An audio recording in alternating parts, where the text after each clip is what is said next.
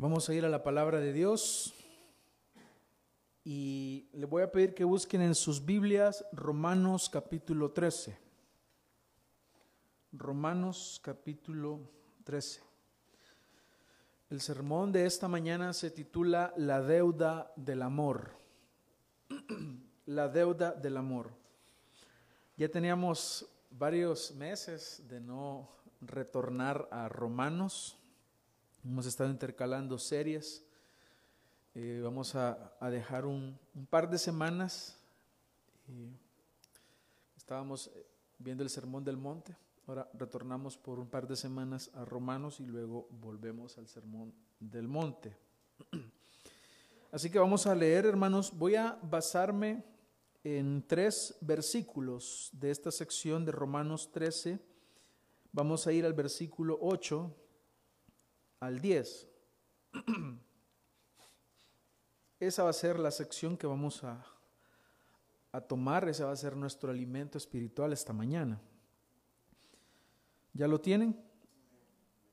Dice entonces la palabra de Dios, no debáis a nadie nada, sino el amaros unos a otros, porque el que ama a su prójimo ha cumplido la ley.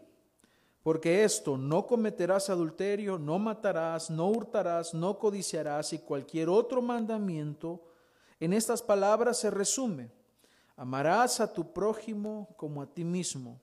El amor no hace mal al prójimo, por tanto el amor es el cumplimiento de la ley.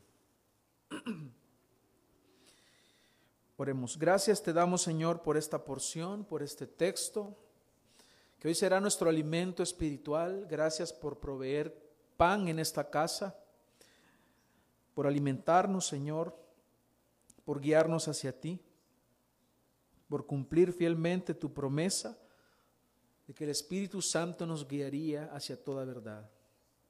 Hoy rogamos tu iluminación, tu sabiduría, que abras, Señor, nuestro entendimiento y para que nosotros podamos entender lo que tú nos hables ahora y podamos aplicarlo a nuestra vida. Guíame, Señor, para poder exponer la verdad del Evangelio sin alterarla, sin agregarle ni quitarle.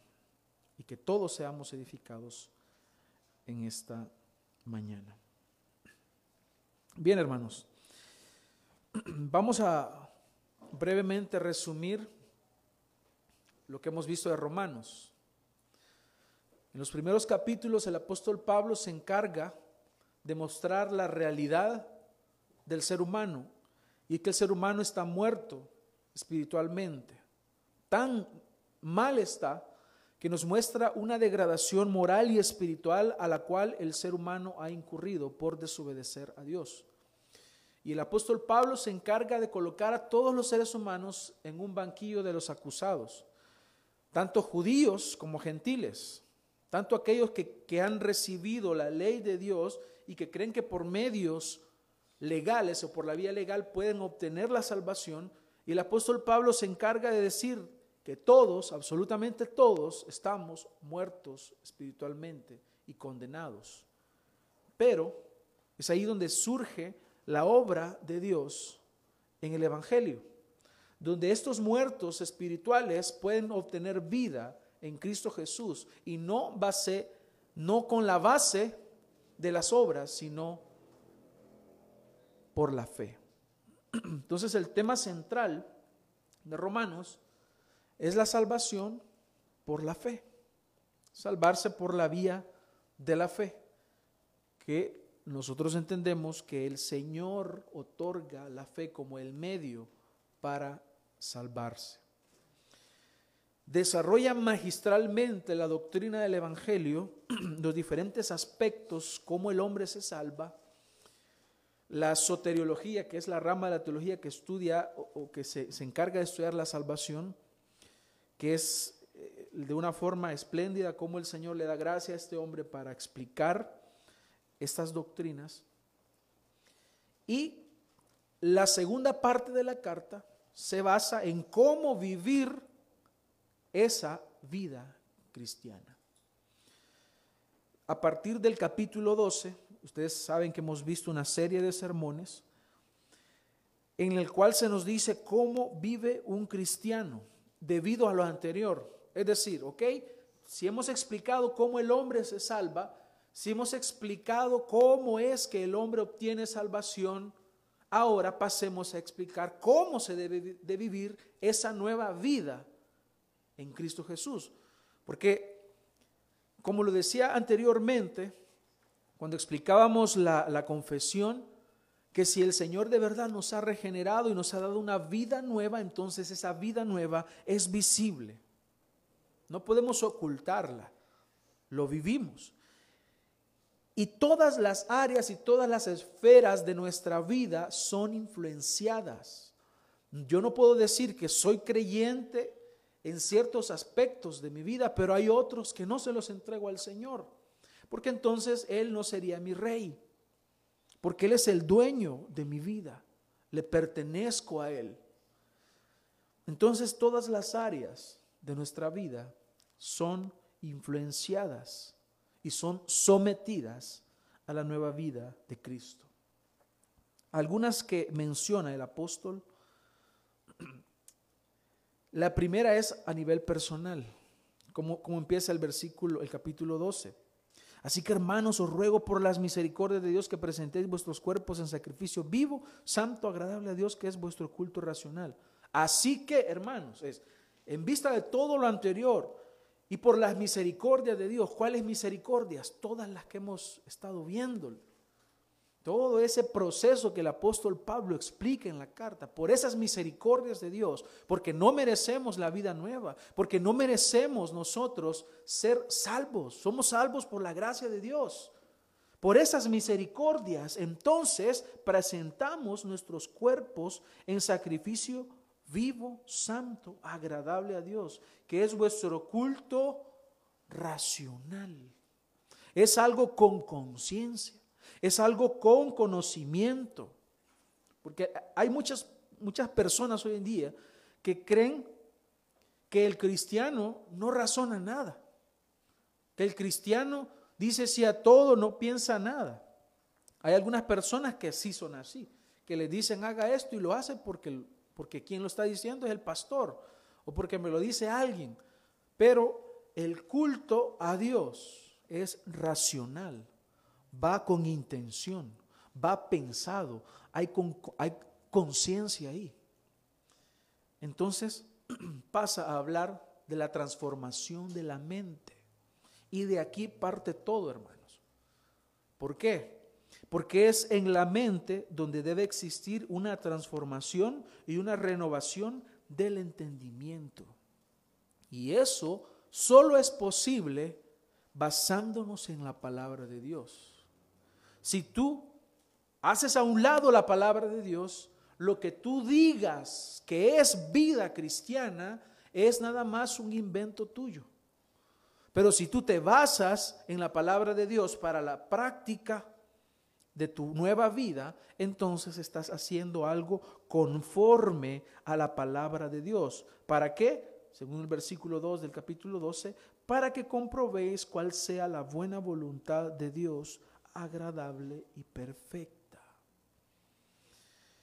Luego el apóstol pasa a desarrollar algunos aspectos, cómo el cristiano debe de vivir en la iglesia, en el culto de vida a Dios, buscando eso bueno, agradable y aceptable a Dios. Luego pasa a explicar cómo un cristiano debe vivir en comunión con sus hermanos, cómo debe glorificar a Dios y cómo debe poner a la disposición sus dones, esos dones que Dios le ha dado. Luego pasa a hablarnos acerca de cómo el cristiano debe relacionarse con los que no son cristianos, es decir, cómo amar a los enemigos del Evangelio. Y posteriormente pasa a hablar cómo el cristiano debe someterse a las autoridades, al Estado, a la iglesia, a las autoridades del hogar.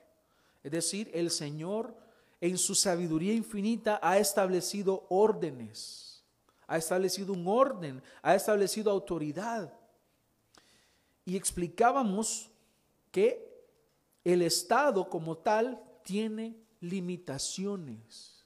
Y explicábamos en, tres, en tres predicaciones hablamos acerca de esto, acerca de el gobierno limitado, cuáles son las responsabilidades, hasta dónde llega la autoridad del Estado, porque el apóstol Pablo lo amplía bastante. Y ahora el apóstol Pablo va a hablarnos de que todo lo anterior, en la forma en que el creyente se relaciona con lo antes mencionado, es posible por la base del amor. Por la base del amor. Para descubrir, hermanos, el significado de este texto, yo quiero invitarles a que vayamos a citar las palabras del Maestro en Marcos capítulo 12, versículo 28.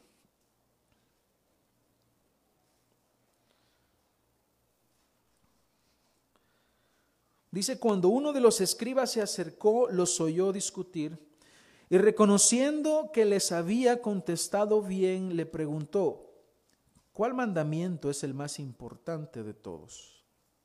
Jesús le respondió, el más importante es, escucha Israel, el Señor nuestro Dios, el Señor uno es.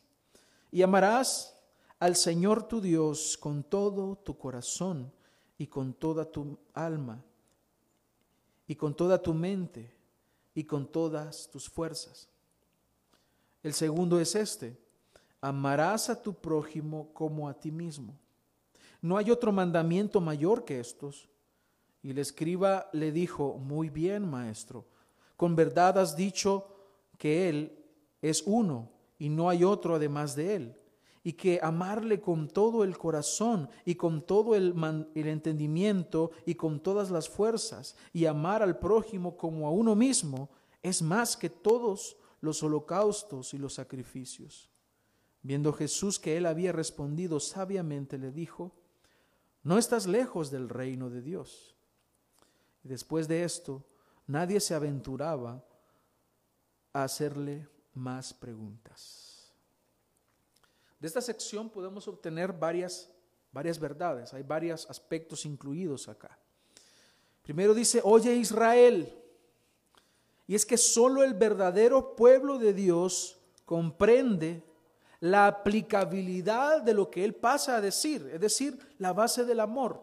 Oye Israel, ¿se dan cuenta que el Señor no va directamente al mandamiento donde dice, amarás al Señor tu Dios con todo tu corazón y con toda tu alma, sino que Él va a, oye Israel. ¿A quién le está hablando Dios? A su pueblo.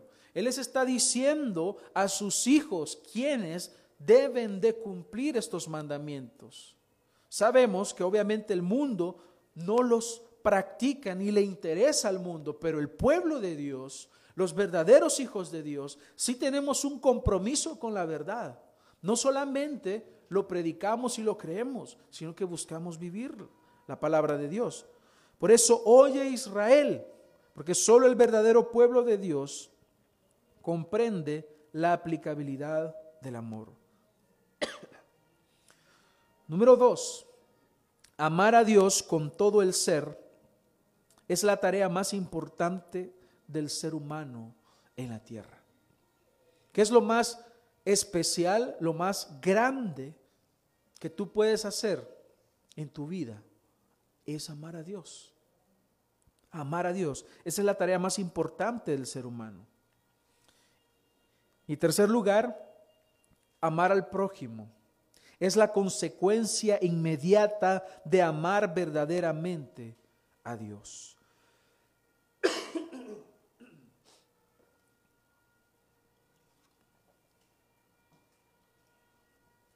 Si tú amas a Dios, la consecuencia que sigue es que entonces tú amarás a tu prójimo.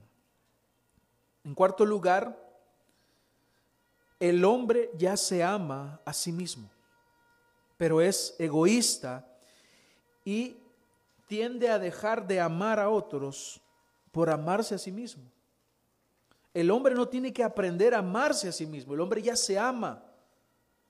Por eso dice, amar a tu prójimo como a ti mismo. La Biblia está dando por hecho que el hombre se ama a sí mismo.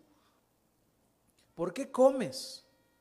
Porque te amas, ¿por qué te vistes? ¿Por qué buscas el mejor calzado? ¿Por qué buscas eso? Porque tú te amas, te entregas a ti mismo. Por eso es que no estamos de acuerdo con aquellas frases de que para amar al, hombre o a otros uno primero tiene que aprender a amarse a uno mismo. Si es que ya nos amamos, ya nos amamos.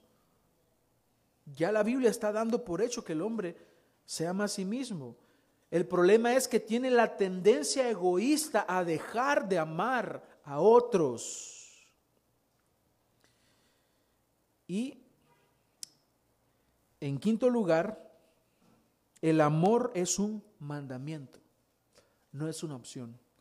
Esos cinco aspectos de forma general podemos obtener de este texto. Así que tenemos que preguntarnos si, el apóstol Pablo nos está hablando acerca del amor, ¿qué es entonces el amor? Ya hemos visto bajo la perspectiva de lo que dice el Señor, lo que dice nuestro, nuestro Dios, nuestro Salvador y nuestro Maestro Jesucristo, que luego vamos a retomar eso. ¿Qué es entonces el amor? ¿Qué es? ¿Qué es el amor? El amor es una cosa esplendorosa, dice. El amor es un sentimiento. Es algo que se siente adentro. Es una emoción. Es un afecto. ¿Será que eso es el amor? Según el concepto de la Biblia, eso no tiene nada que ver con amor. Es decir, aquí es donde tenemos nosotros ser sabios y decidir y ver cuál es el concepto que la Biblia enseña y qué es lo que de ahora en adelante, por si no lo sabíamos, vamos a entender como amor.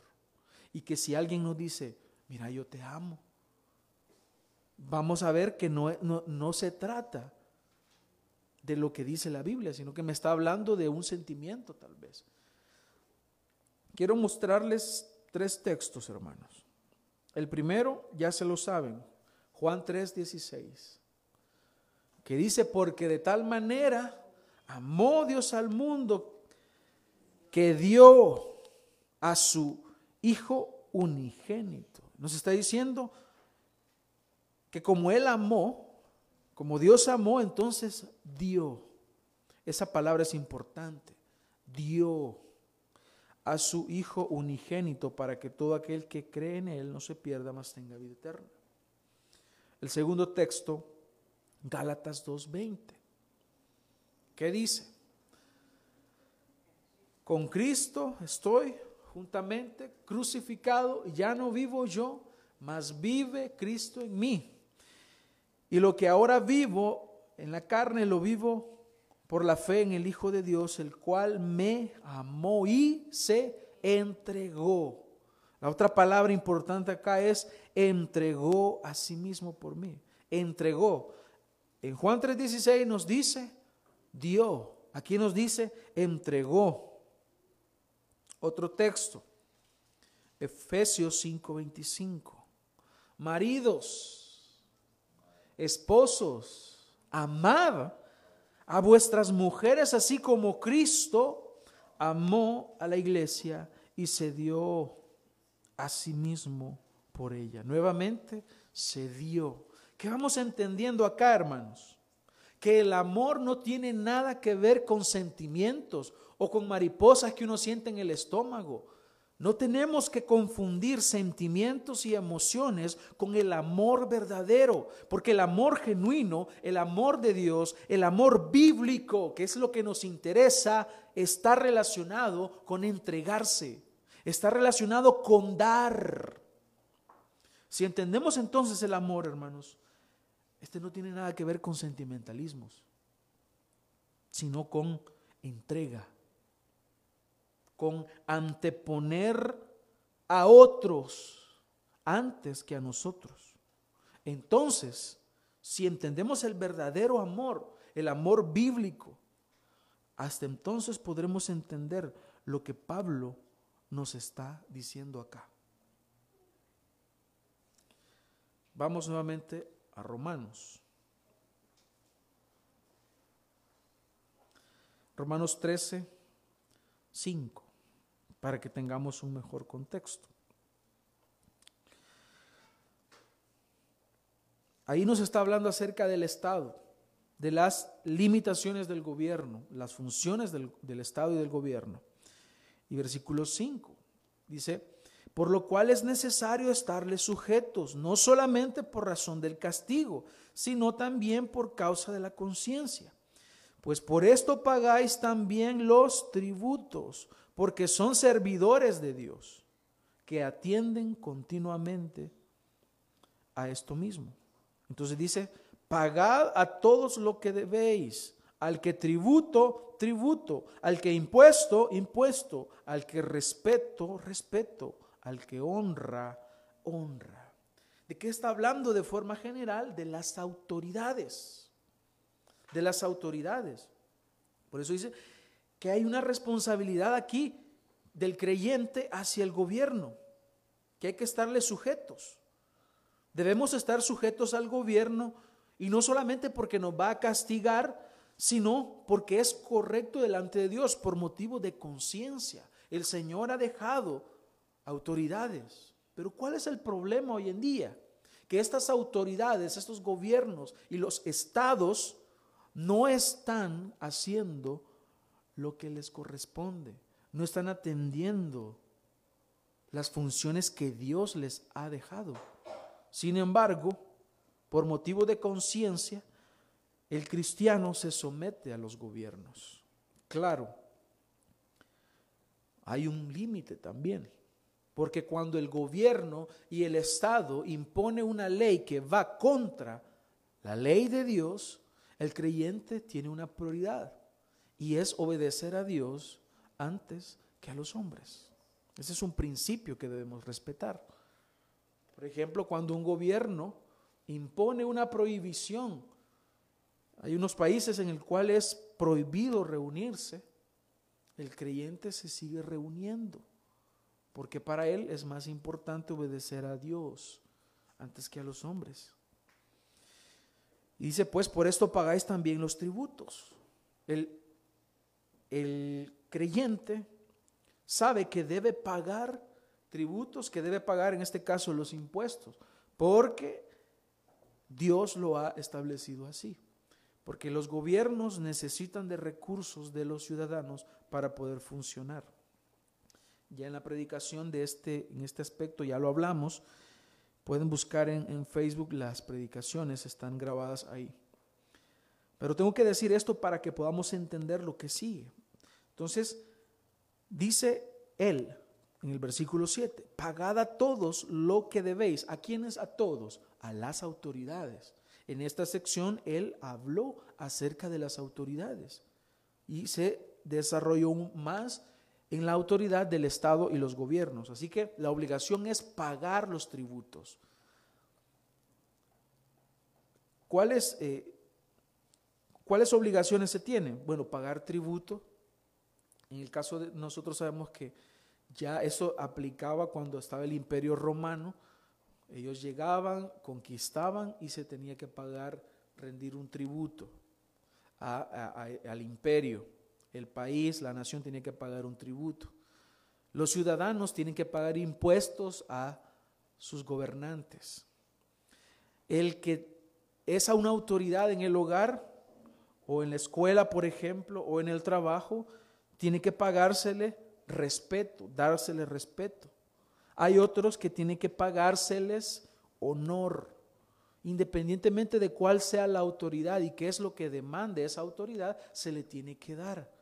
Entonces Pablo está diciendo, algunos gobernantes o algunas autoridades, sería la palabra, habrán de recibir de ustedes tributo, otros habrán de recibir de ustedes impuestos, otros respeto, y otros honor, pero a nadie le queden debiendo. Tienen que pagar, tienen que dar lo que corresponde. De eso es lo que está hablando el apóstol Pablo. Es decir, debemos de dar al Estado eh, los tributos, pagar nuestros impuestos, pero también a las autoridades. Por ejemplo, nuestros padres son autoridades en el hogar, o los padres son autoridades en el hogar, por lo tanto, debe de dárseles respeto. A, las autoridades en la iglesia, por ejemplo, debe dárseles honor, según dice eh, el apóstol Pablo también en otra carta, y debe de haber obviamente respeto.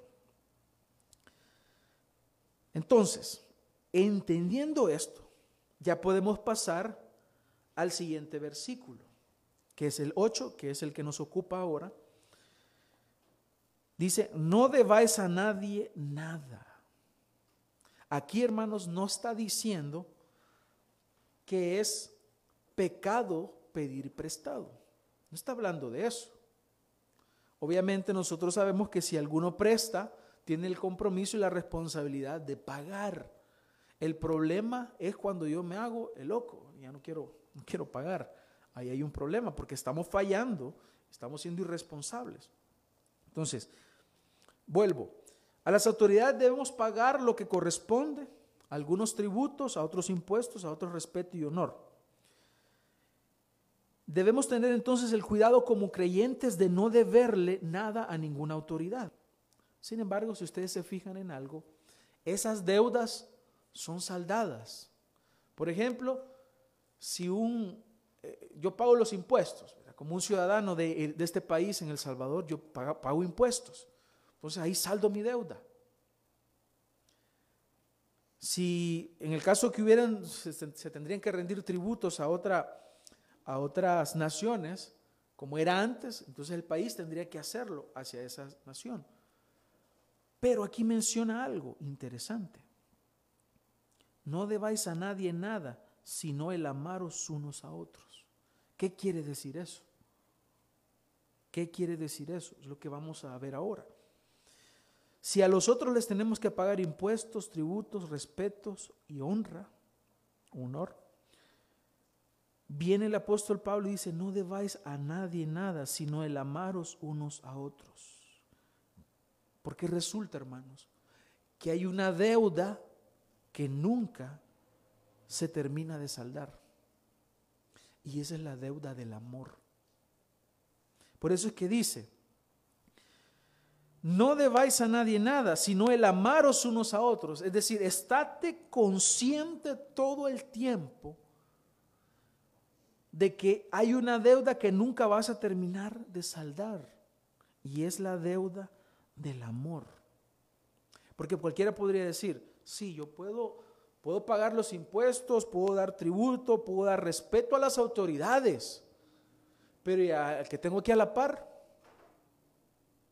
si usted sabe quién es, no, me importa, las autoridades sí.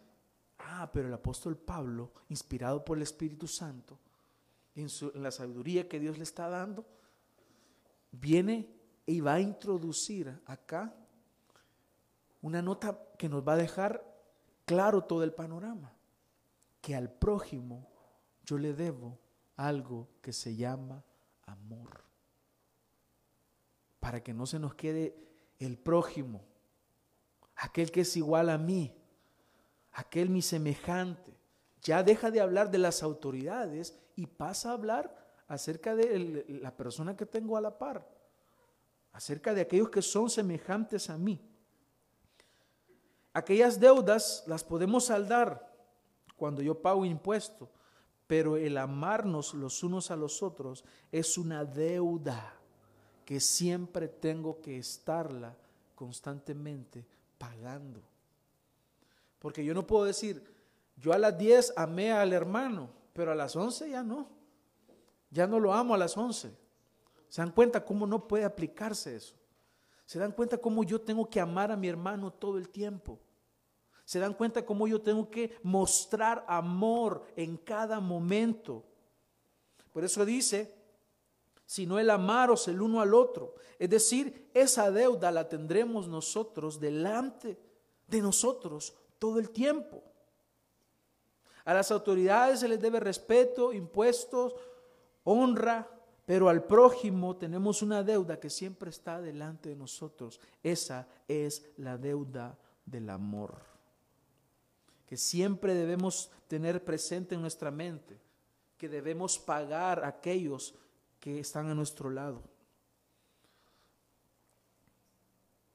Así que aquí, hermanos, cuando dice no debáis a nadie nada, no significa que no debemos pedir prestado. De hecho, en Mateo 5:42 dice, al que te pida, dale, y al que desee pedirte prestado, no le vuelvas la espalda. Así que el problema no es pedir prestado, el problema es no pagar.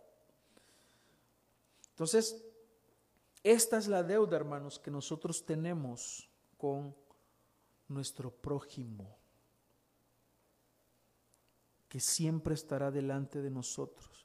Es decir, es una obligación moral y es agradable a Dios y le glorifica a Él que nosotros paguemos esa deuda de amor con aquellos que son semejantes a nosotros. ¿Por qué, hermanos? ¿Por qué? Porque esto, hermanos, tiene que ver con seguir el ejemplo de nuestro amado Señor. Porque Él nos amó, porque Él se entregó por nosotros, no porque tú fueras digno de recibir el amor. Y que hay de aquellos que nos tratan mal, Vamos a ver ahora el amor al prójimo. Lo que está citando el apóstol es las palabras de Jesús. ¿Qué es, ¿Qué es, entonces el amor al prójimo? Ya vimos el concepto de amor, ya vimos de qué nos está hablando acá, de que esta es una deuda constante que nunca se termina de pagar. Entonces, ¿cómo debo de amar al prójimo? El apóstol Pablo está citando estas palabras del Señor Jesús que han sido, que ya leímos antes en Marcos o también la podemos encontrar en Mateo 22, 36 al 40. Entonces, aquí el Señor Jesús nos habla de amar al prójimo. Nos está hablando, habiendo ya entendido el concepto de amor, de que no es que yo voy a sentir algo por, por las personas, sino que me voy a entregar por ellos. Ese es el amor bíblico. Ese es lo que Cristo hizo por nosotros. Porque de tal manera nos amó, tan grande fue el amor, que eso hizo que Él, que el Padre, entregara a su Hijo Jesucristo, para que pudiésemos entrar a la salvación. Hermanos, es fácil para nosotros amar de una forma teórica. Es fácil acceder o, firmar un compromiso en una iglesia, en una membresía donde nos comprometemos a amar al hermano, a cuidar del hermano. Es fácil decirlo, es fácil tener ese conocimiento teórico, casi de una forma abstracta, pero Dios manda que amemos a personas reales. Cuando muestras tu amor, cada momento que tú tienes que relacionarte con alguien que es como tú, que es un pecador, en tu hogar, en el matrimonio, en el trabajo, con el vecino, aquel que pone unas rancheras a las 4 de la mañana, aquel que se acuesta noche embriagándose, haciendo ruido. Aquel compañero de trabajo que te hace la vida imposible, aquella persona que expresamente te ha dicho que te desprecia, que no le caes bien o que ves actitudes todo el tiempo hostiles a ti. Aquel hermano que de pronto dijo algo en la iglesia y te hirió y te lastimó. Ahí es donde el Señor te dice que tú tienes que vivir amando a tu hermano. Es fácil entregarnos por quien amamos, ya por aquel que nos ama. Esa era la frase que quise decir. Es fácil entregarnos por aquel que nos ama. Es fácil sacrificarnos por nuestros hijos, ¿verdad? Es fácil hacerlo por aquellos que nos han dicho, mira, me caes bien o eres mi mejor amigo y hay una relación bien bonita ahí. Es fácil, ni siquiera se tiene que hablar mucho acerca de eso. Pero ¿qué hay de aquellos que son tus enemigos? Vamos nuevamente a Mateo 5, 38.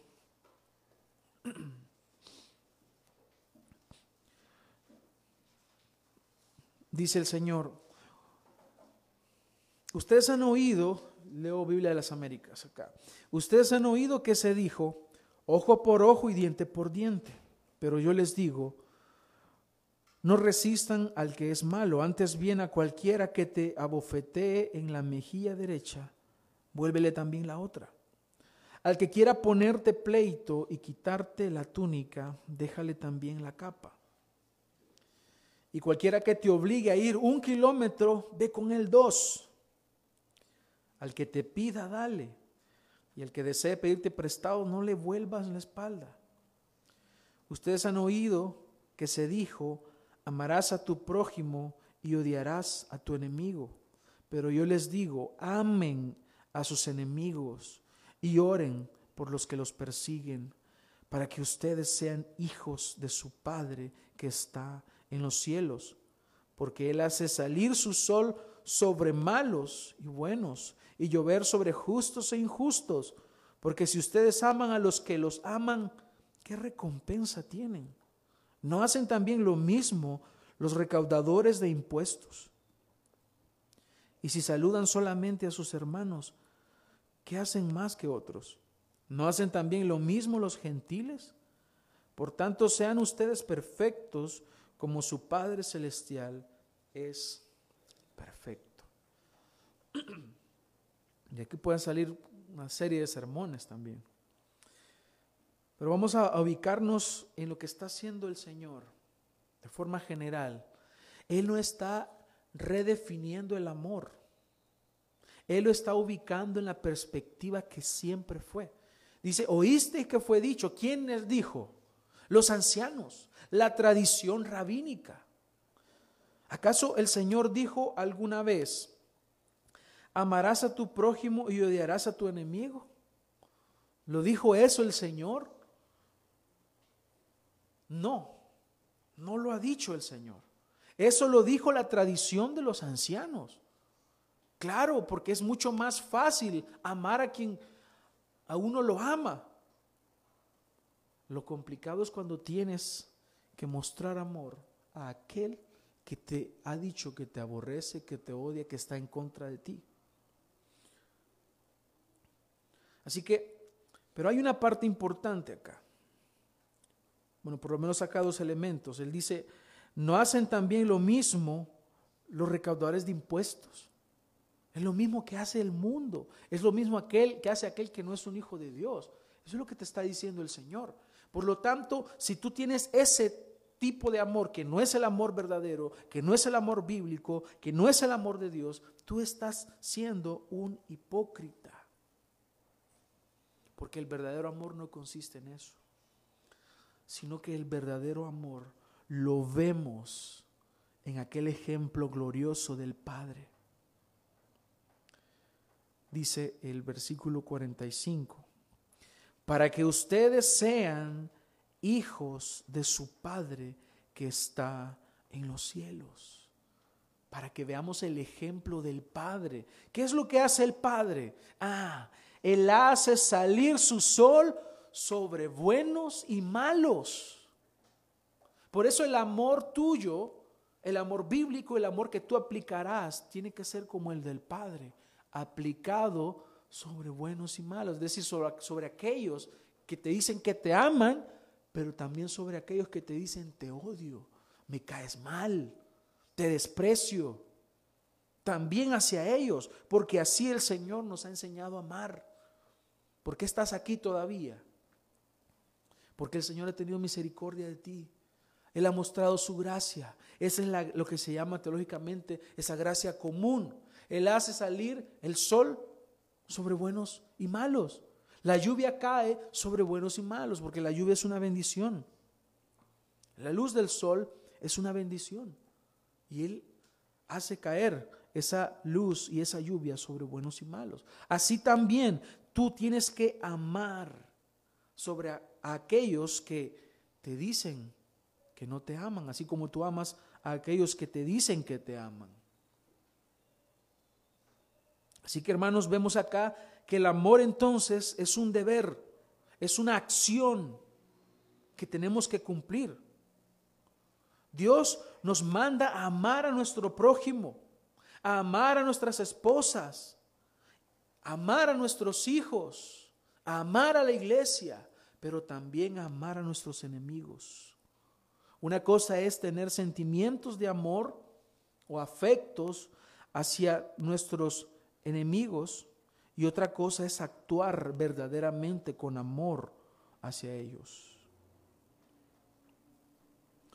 En el Antiguo Testamento, para hablar del amor, hay una palabra que, se, que es en el hebreo ajeb, que se usa para expresar amor, pero en el, en el Nuevo Testamento existe la palabra fileo y existe el amor ágape, el amor fileo es un amor hacia amigos, aquellos que somos afines, ¿verdad?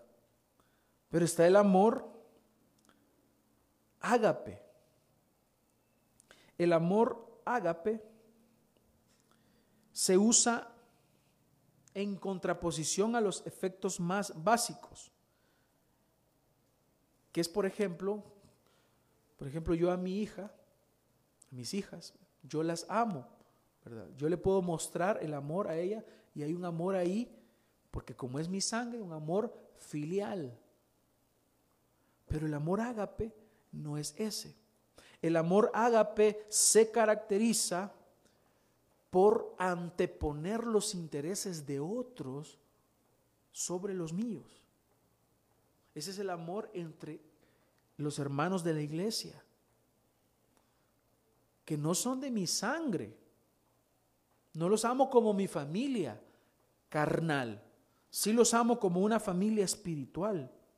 Está el otro amor, que es el amor eros. Este no se menciona en la Biblia, que es un amor eh, sexual que se asocia con el romance. Pero si ustedes se fijan, tanto el amor eros como el amor filial tienen la tendencia a ser motivados por un interés propio. Claro, como es mi hija. Yo le puedo decir, hija, yo te amo. Claro, es mi hija, es mi sangre. Pero puedes decir lo mismo de aquel que te aborrece o aquel que en la iglesia te ofendió. Ahí es donde entra el amor ágape. Ese es otro tipo de amor. Es el amor que Dios nos está diciendo acá que debemos poner en práctica.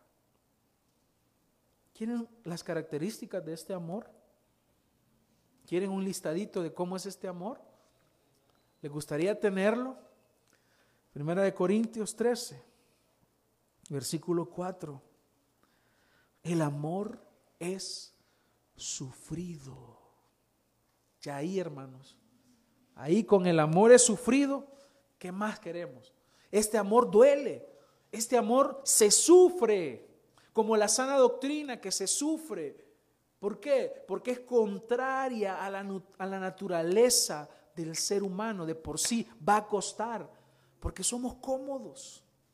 Claro, es, es diferente amar a mi familia que amar a alguien que no es mi familia. Es benigno, no tiene envidia, no es jactancioso, no se envanece, no hace nada indebido no busca lo suyo, no se irrita, no guarda rencor, no se goza de la injusticia, mas se goza de la verdad. Todo lo sufre, otra vez, por si no, te convenció el primero, aquí está el segundo. Todo lo sufre, todo lo cree, todo lo espera, todo lo soporta nunca deja de ser. Pero las profecías se acabarán y cesarán las lenguas. Y la ciencia acabará. Pero el amor nunca deja de ser, hermanos. He visto yo algunos cuadros donde pegan esta, esta listita. y está ahí pegado. Y creo que deberíamos de tenerlo por ahí para estarlo recordando que el amor verdadero es así, se sufre, es contraintuitivo. ¿Por qué? Porque uno dice, es que yo tengo que amar al que me ama, el otro ahí que lo lamba un sapo. Así decimos. Pero ¿qué tal de aquel que es mi enemigo? Tienes que sufrir el amor. Se dan cuenta que no es un sentimiento el amor. No es un afecto. No. Es entrega. Es activo. Se acciona. Así que no creamos cuando alguien dice, ah, que mira, yo te amo. Yo te amo y qué tal si, si nos vamos ahora y te voy a llevar a un lugar y después nos casamos. No, el amor no hace nada indebido. Ese no es amor. No busca lo suyo. ¿Cuántos hombres se han llevado mujeres con el engaño? Es que yo te amo. Dame la prueba del amor. Engaño. El amor no hace nada indebido. Así eso es todo. Cualquiera que diga eso está errando. Pecado. No se irrita. ¿Cómo nos irritamos? Hermano, aquí hay una serie de predicaciones. Tengo varias ideas ya. No guarda rencor. No se goza de la injusticia. Yo cuánto amo mi país, El Salvador, pero apoyo a los corruptos, injustos, amor hipócrita. Ese no es amor. Si tú estás promoviendo la injusticia y dices que amas a tu país, entonces tu amor no es genuino, tu amor es hipócrita, no es verdadero. Porque el amor se goza de la verdad, no de la injusticia, no de la mentira. Entonces, hermanos, el amor bíblico es por lo tanto mucho más que una simple emoción, es activo el cristiano no está llamado a desarrollar sentimientos de esa forma, sino a practicar, a ejecutar, a actuar. El amor verdadero, entonces, no es pasivo. No se queda ahí esperando. Yo estoy esperando que me amen aquí. Muestras el amor. Y si todos tenemos esa conciencia, entonces, por lo menos en la iglesia, debemos recibir ese amor, porque todos estamos en el mismo sentir. Todos estamos pensando, tengo que amar, tengo que amar a mi hermano. Y entonces, si todos estamos pensando eso, resulta que recibo el amor de todos también, sin dejar de dar. Entonces debe ser amoroso. El amor, hermanos, dice la verdad, no la oculta. El amor no se envanece, no piensa cosas vanas y no termina, sino que es constante. De una forma hermosa, vemos cómo cada texto que habla del amor nos lleva exactamente a lo mismo. Hay una congruencia en la palabra de Dios. Entonces podemos ver, por ejemplo, en Gálatas 5:22 que dice, mas el fruto del Espíritu es amor. Ahí está. Este amor es posible vivirse solamente si soy hijo de Dios. Porque si, si yo, no siendo hijo de Dios, digo que voy a vivirlo, pues resulta que cuando me hablaron mal, ya me irrité, ya, ya, ya no es ese amor, el, amor que me está diciendo la Biblia. Pero como en Cristo yo puedo soportar, porque el amor todo lo soporta, entonces con la ayuda del Espíritu Santo yo puedo vivir ese amor. Entonces es un fruto del Espíritu Santo. Y finalmente, hermanos, regresemos a Romanos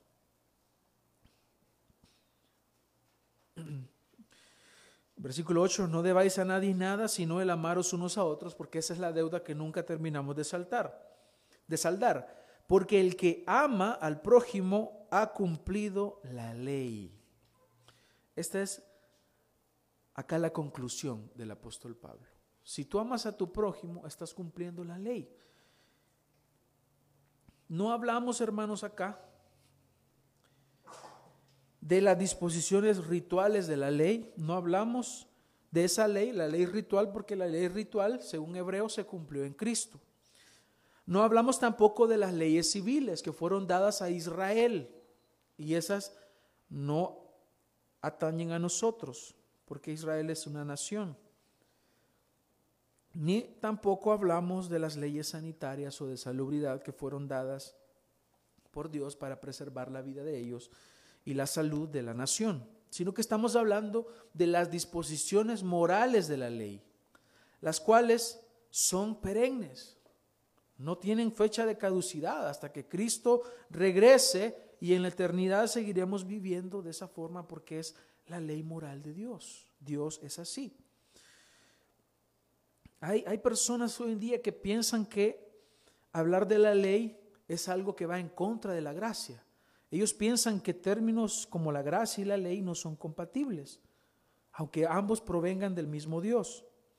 Así que por eso hablamos y especificamos de qué ley estamos hablando. Hermanos, la ley de Dios no es un medio de salvación, pero sí es una forma de vida congruente con la moralidad de Dios. Incluye todos los mandamientos que se revelaron a la iglesia también en el Nuevo Testamento, no solamente los diez mandamientos, sino la serie de leyes morales que encontramos en la palabra de Dios. Nosotros no tenemos que ver los mandamientos como un medio de salvación, no, sino como los que nos revelan cómo debemos conducirnos en nuestra vida cristiana. Creer lo contrario se llama antinomianismo, antinomianismo, que niega y le otorga un papel inferior que Dios mismo le ha dado a la ley y es una herejía. El antinomianismo es una herejía y es la contraparte del legalismo.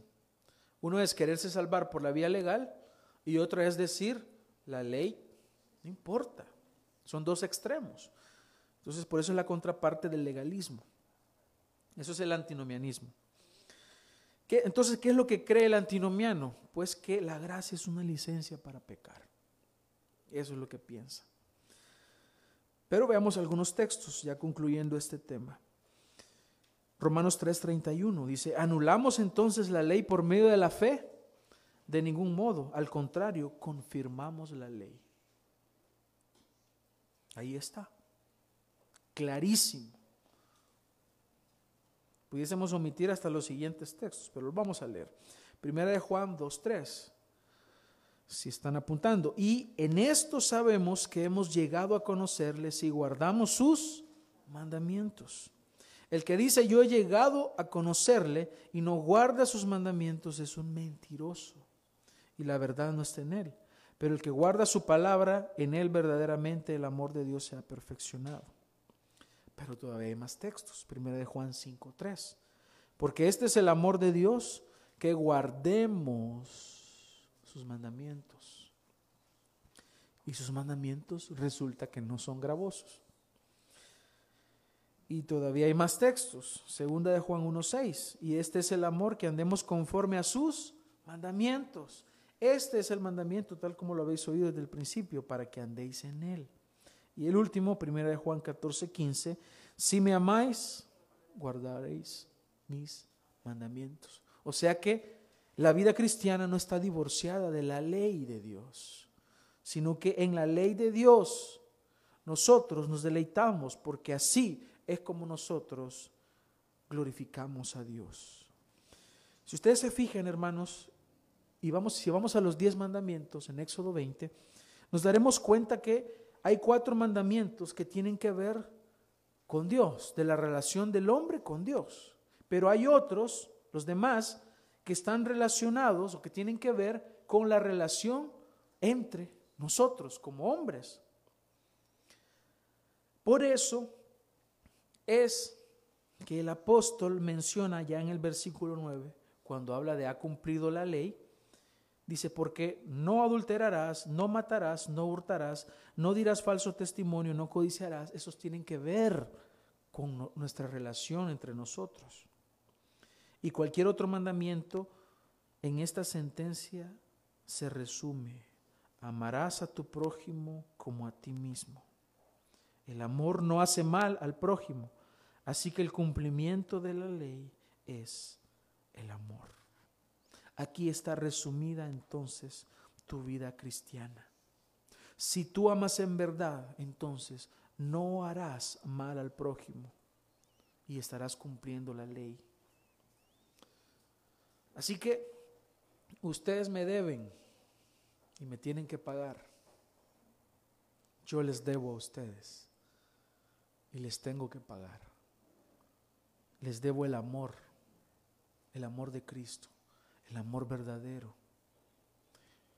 Y yo espero de ustedes recibir ese amor, ese amor que ustedes me muestran a mí cuando me corrigen por mis fallas, por mis errores. Ese amor que yo les muestro a ustedes cuando les llevo a la palabra.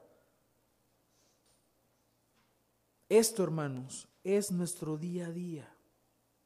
Ámenme. Ámenme como Cristo les manda a ustedes que me amen. Y yo debo de amarles a ustedes como Cristo me dice en su palabra que debo amarles. Yo estoy llamado de parte del Señor a soportarles a ustedes como ustedes a mí como ustedes soportar a la persona que tienen a su lado, la persona que tienen atrás, adelante, enfrente, al prójimo. Paga la cuota de amor que debes a tu prójimo, porque esa deuda siempre la tendrás delante de ti. algunos cuesta más que otros.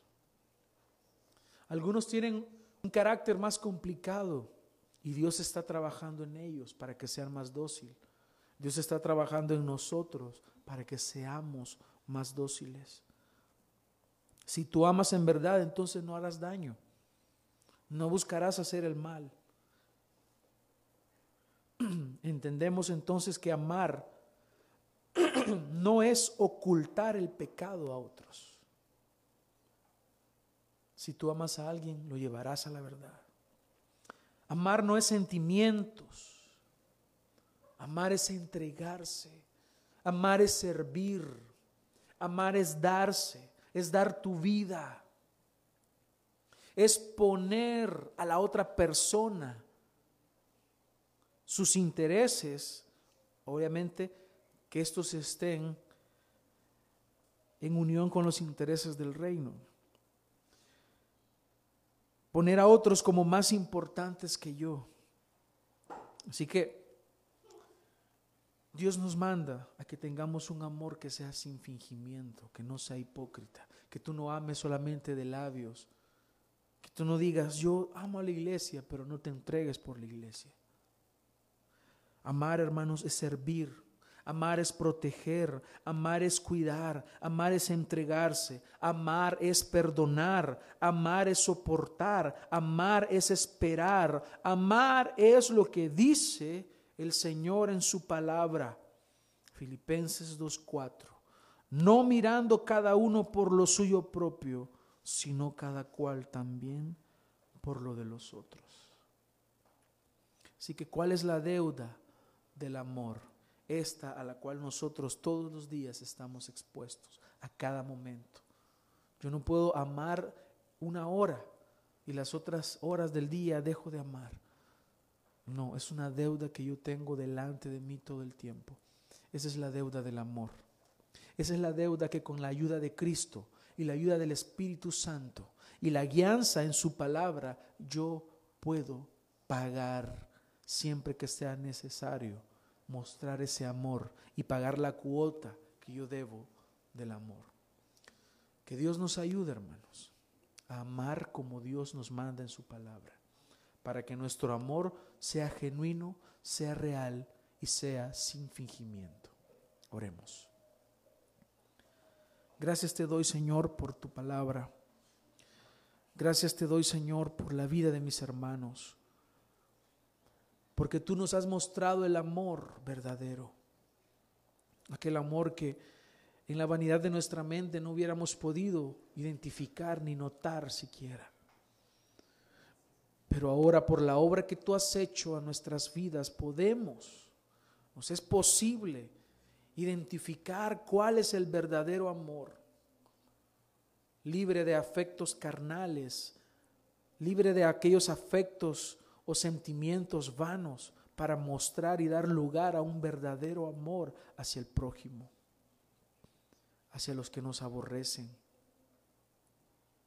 Gracias por mostrarnos la luz y cuál es el verdadero amor.